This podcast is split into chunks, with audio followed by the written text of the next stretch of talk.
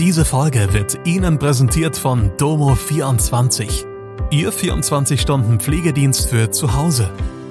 Heute noch die Unterstützung finden, die Ihre Liebsten im Pflegealltag benötigen.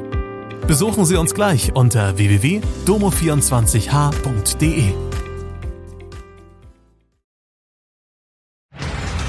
Hallo, das sind die Nachrichten aus Mannheim und der Region am Dienstag.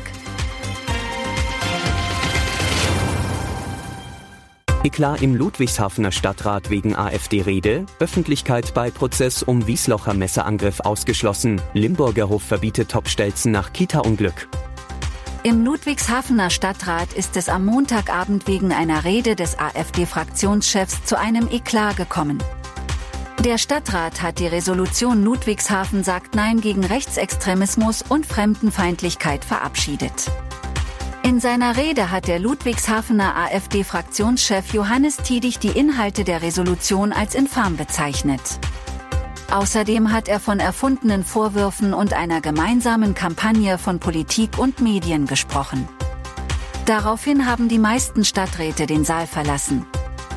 Sie sind nach Tiedigs Rede wieder zurückgekommen. Mehrere Vertreter anderer Parteien kritisierten Tiedig im Anschluss an seine Rede. Den Antrag zur Resolution hatten die Fraktionen SPD, CDU, Grüne im Rat, Grünes Forum und Piraten, FDP, FWG und Linke in den Stadtrat eingebracht.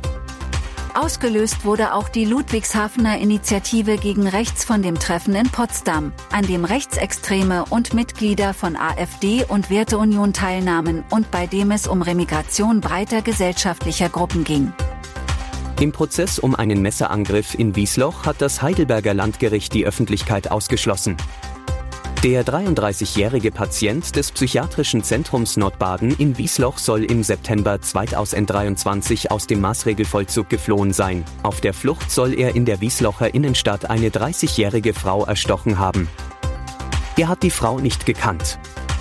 Die Staatsanwaltschaft wirft ihm Mord vor und hat die dauerhafte Unterbringung des Mannes in einer Psychiatrie beantragt. Die Staatsanwaltschaft geht von der Schuldunfähigkeit des Beschuldigten aus, weil er an einer paranoiden Schizophrenie leide.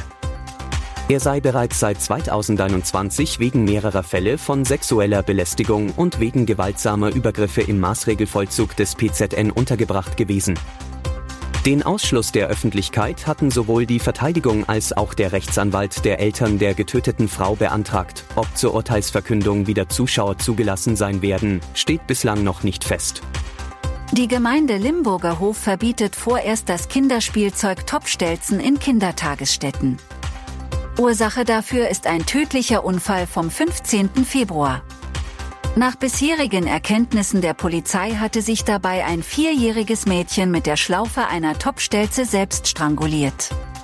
Nach dem Unfall war die Kindertagesstätte für mehrere Tage geschlossen.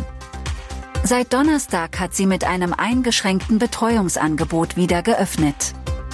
Am Freitag veranstaltet das Bündnis Wir fahren zusammen einen Aktionstag unter anderem in Mannheim, Heidelberg und Wiesloch.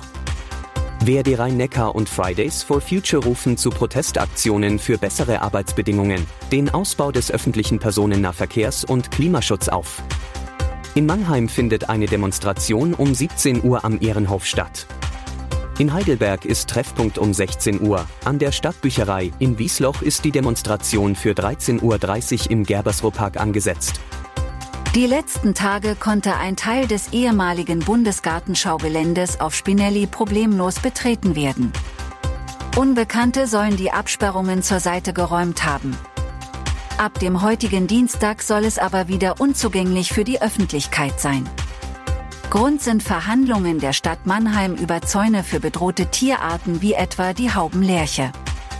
Diese Gespräche möchte die Stadt erst mit dem Regierungspräsidium durchführen. Am 1. März beginnt die Brutzeit für bedrohte Tierarten. Die Stadt sucht jetzt nach Möglichkeiten, das Spinelli-Gelände in Zukunft besser abzusichern.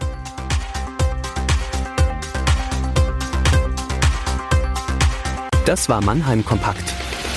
Jeden Montag bis Freitag ab 16 Uhr auf allen gängigen Podcast-Plattformen.